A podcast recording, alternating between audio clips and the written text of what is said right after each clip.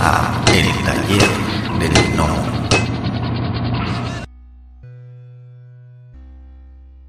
Ahí ya, según el, el dibujante, pues yo me adapto a su, a su manera de trabajar, pero la cosa es como ir revisando las diferentes partes. En plan, pues vamos a revisar el story, eh, está todo bien, vale. Luego, pues los lápices y las tintas eh, suelo como revisarlo menos porque si el story está bien, pues bueno, lo sigue. Eso es ya eh, en plan como como que la parte creativa más dura es la parte del story, ¿no? Donde tú vas a, tú eliges la composición de la página, las viñetas y todo eso. Entonces ahí es donde a lo mejor yo puedo eh, opinar un poco más.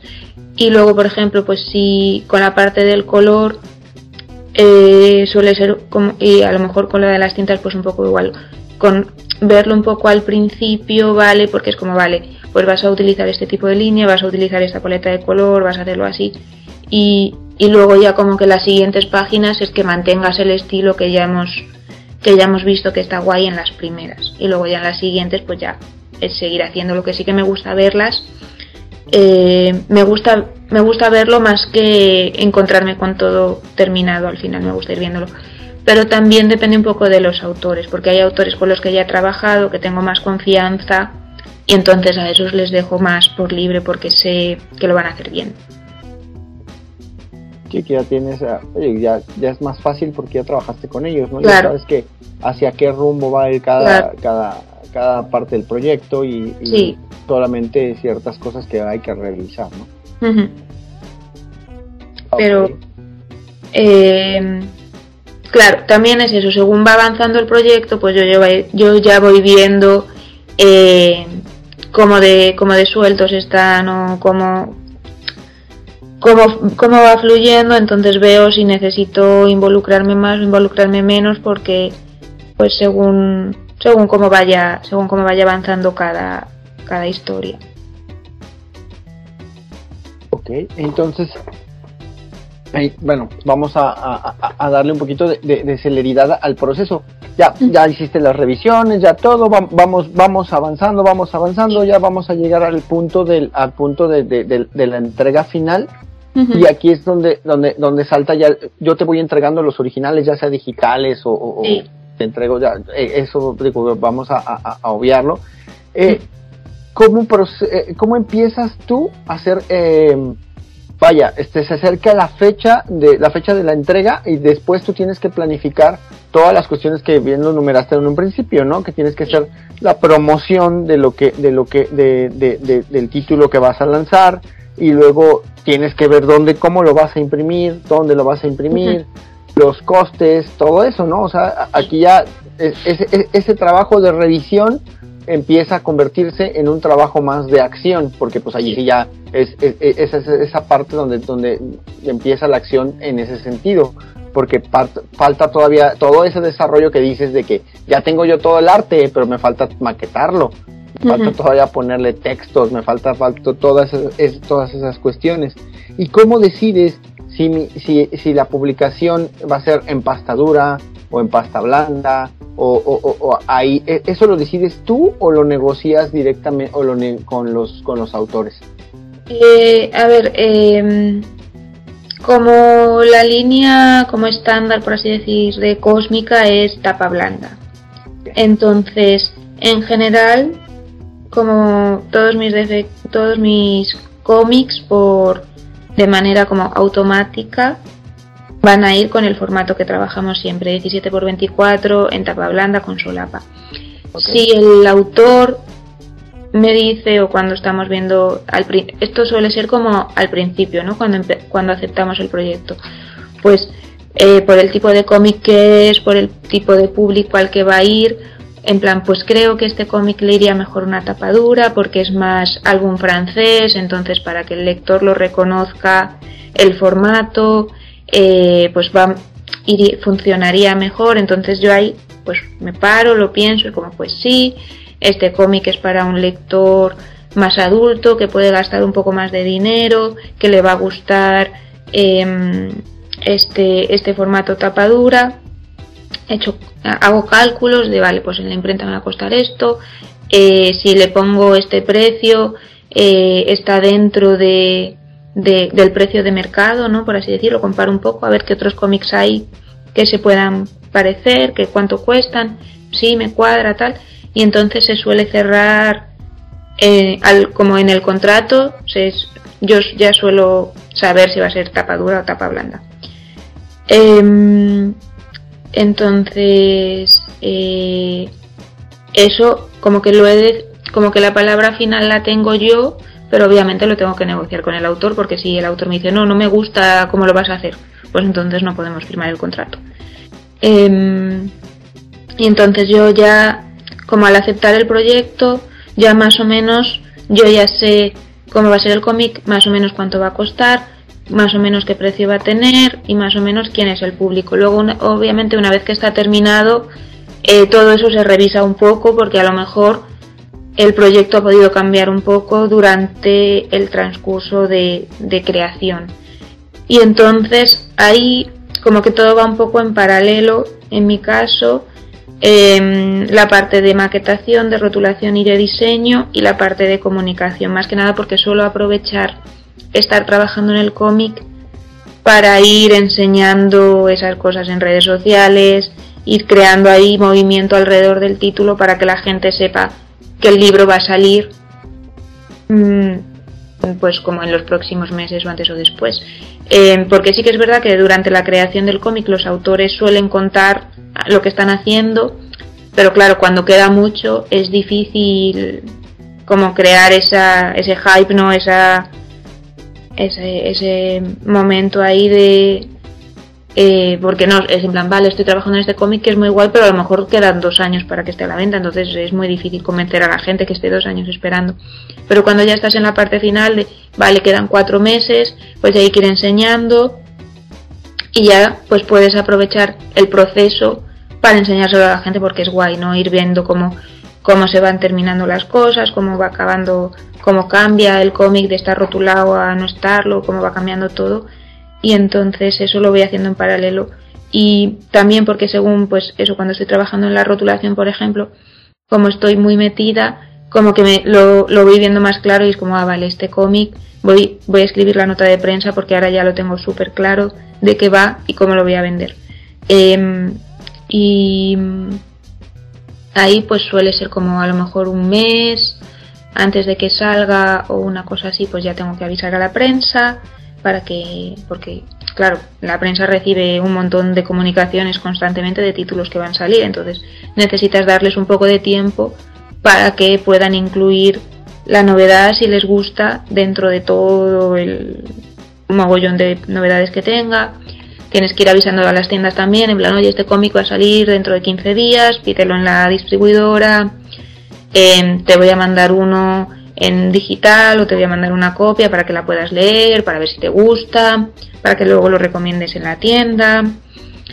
Y mm, es por lo menos eh, como, como editora lo que me pasa a mí es como que mi ritmo de trabajo es un poco que el contrario que el de los autores. Cuando los autores tienen mucho trabajo, yo tengo menos trabajo, porque yo es pues ir revisando, ir viendo que el cómic va avanzando bien, pero ahí tengo poco. Y cuando los autores ya han terminado de trabajar, es cuando yo tengo el mogollón de trabajo de cerrar el libro, em, cerrar, pues elegir la imprenta, ¿no? Comprobar precios, elegir una, elegir el acabado final, ver, oye, vamos, a este cómic le queremos poner unos brillos en la portada.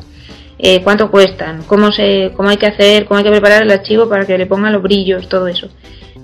Y luego esa parte de venta, todo eso va como ocurriendo todo un poquito a la vez. Ahí es difícil, hay como un poco de caos porque es como, ay, me tiene que llevar el libro de imprenta, va a llegar a tiempo, he avisado a la tienda de que va a estar dentro de 15 días, no lo tengo, si lo tengo, entonces ahí al final está como esa parte del pequeño caos final en la que se van haciendo pues esa parte de, marketing directo con los lectores y con las tiendas. Y luego pues la parte de organizar presentaciones y, charlas, eh, intentar pues que, que eh, pues la radio o quien sea o el periódico entreviste al autor para que hable del libro, todo eso. O sea que hasta de relaciones públicas la tienes que estar haciendo. sí, también, también. te, digo, o sea, demasiado, demasiado, demasiado trabajo.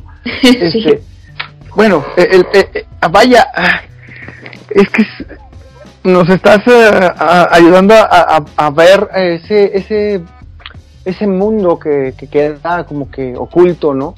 Porque aquí también hay que, hay que hacer la anotación de que a la hora de la venta, o sea, sí, sí lo llevas tú directamente con los, con, con las tiendas o, o, digo, desafortunadamente tienen que entrarle al mundo de las distribuidoras, ¿no? Que luego muchas mm. veces tienen contratos draconianos con las editoriales independientemente sean chicas, medianas o grandes, la verdad las, las distribuidoras son, son esos entes draconianos que no pierden y este y cómo, cómo manejas eso, ¿no? Porque al final del día mucha gente no sabe, pero que de que, o sea, entregas tu producto y te pagan lo que venden y luego muchas veces te regresan producto maltratado que ya no quieren porque está maltratado y son pérdidas para ustedes como la como editorial, o sea, son muchas cosas que uno, por eso te digo que yo siempre he pensado que las distribuidoras son entes draconianos.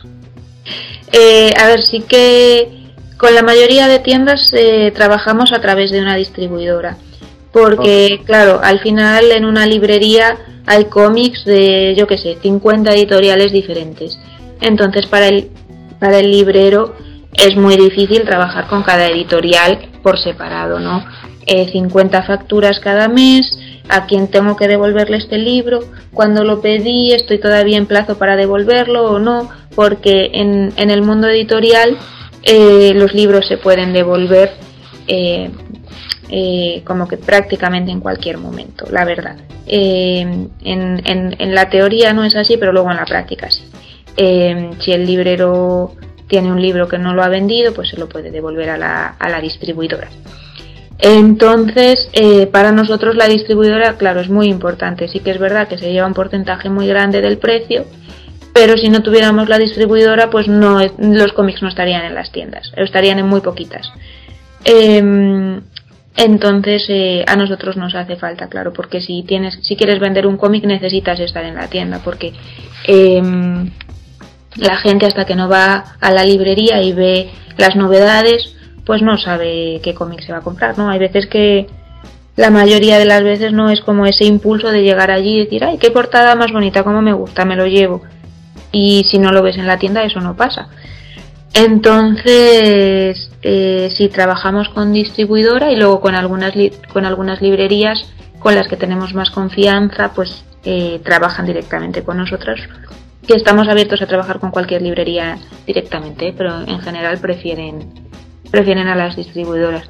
Luego la distribuidora, pues claro, nosotros somos muy pequeños, entonces em, pues a la distribuidora no le interesa tanto invertir mucho esfuerzo en vender mis libros porque son muy poquitos.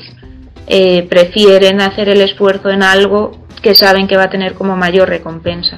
Entonces el, sí que tengo que hacer esa parte de, de comercial de explicarle a la tienda tengo este cómic nuevo, va de esto, le, gusta a esta gente, eh, pero luego pues eh, la venta se hace a través de la distribuidora.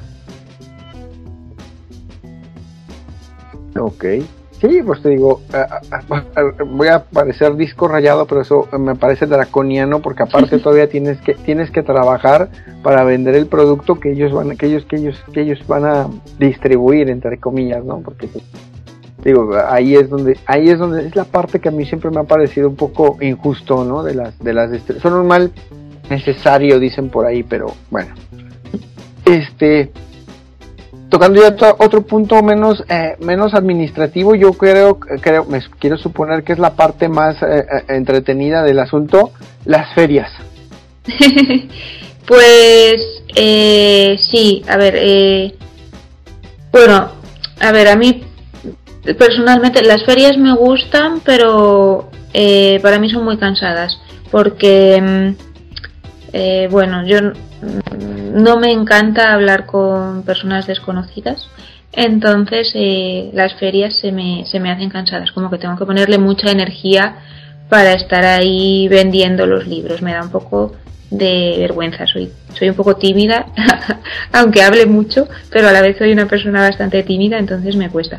Pero sí que es muy, es muy guay cuando estás allí y un, y un libro en el que pues yo personalmente he creído, he hecho una inversión, me he esforzado, es el, pues el trabajo de los autores y el trabajo que he hecho yo y entonces es em, el lector, ¿no? El cliente que se lleva el libro eh, te está validando, ¿no? Te está dando ahí su visto bueno de sí, este cómic me gusta, me parece un buen cómic, lo voy a comprar.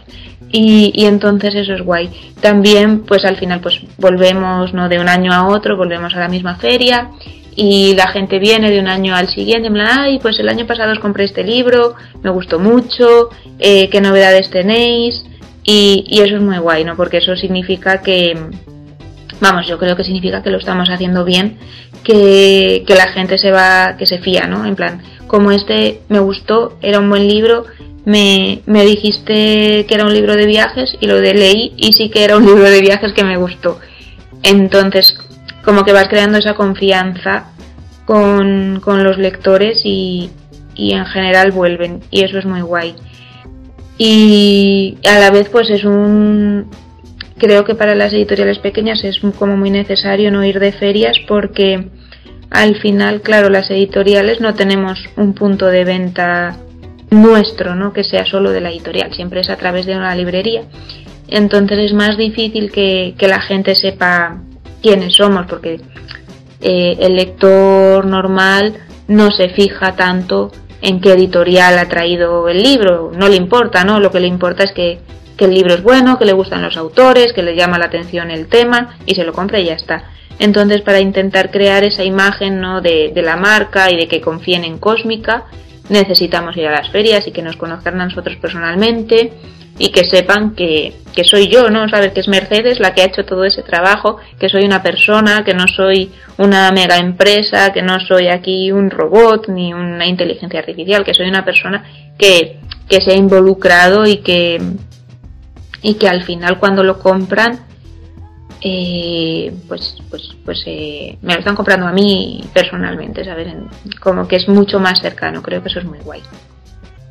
Sí, claro es que acabas de tocar ahorita un tema que luego muchas veces uh, uno como lector no toma en cuenta todo eso, o sea, todo, todo el esfuerzo de personas como tú que, que apuestan su, que apuestan su tiempo, su dinero y su esfuerzo para entregar un producto de, de la mejor calidad que pueda uno entregar y muchas veces uno como lector Muchas gracias que han llegado hasta el final del podcast. Si les gustó el contenido, por favor, denos like, compartir, suscríbanse o pónganos un comentario en la plataforma donde nos escuchen para que podamos llegar a más personas. Muchas gracias. La voz y la producción de este podcast estuvieron a cargo de Adro, a un guion de El Piedra. Para todas sus dudas, sugerencias y comentarios, tenemos la siguiente dirección de email tallerdelnomo.yahoo.com. Gracias y hasta la próxima. Este fue el podcast del Taller del Nomo.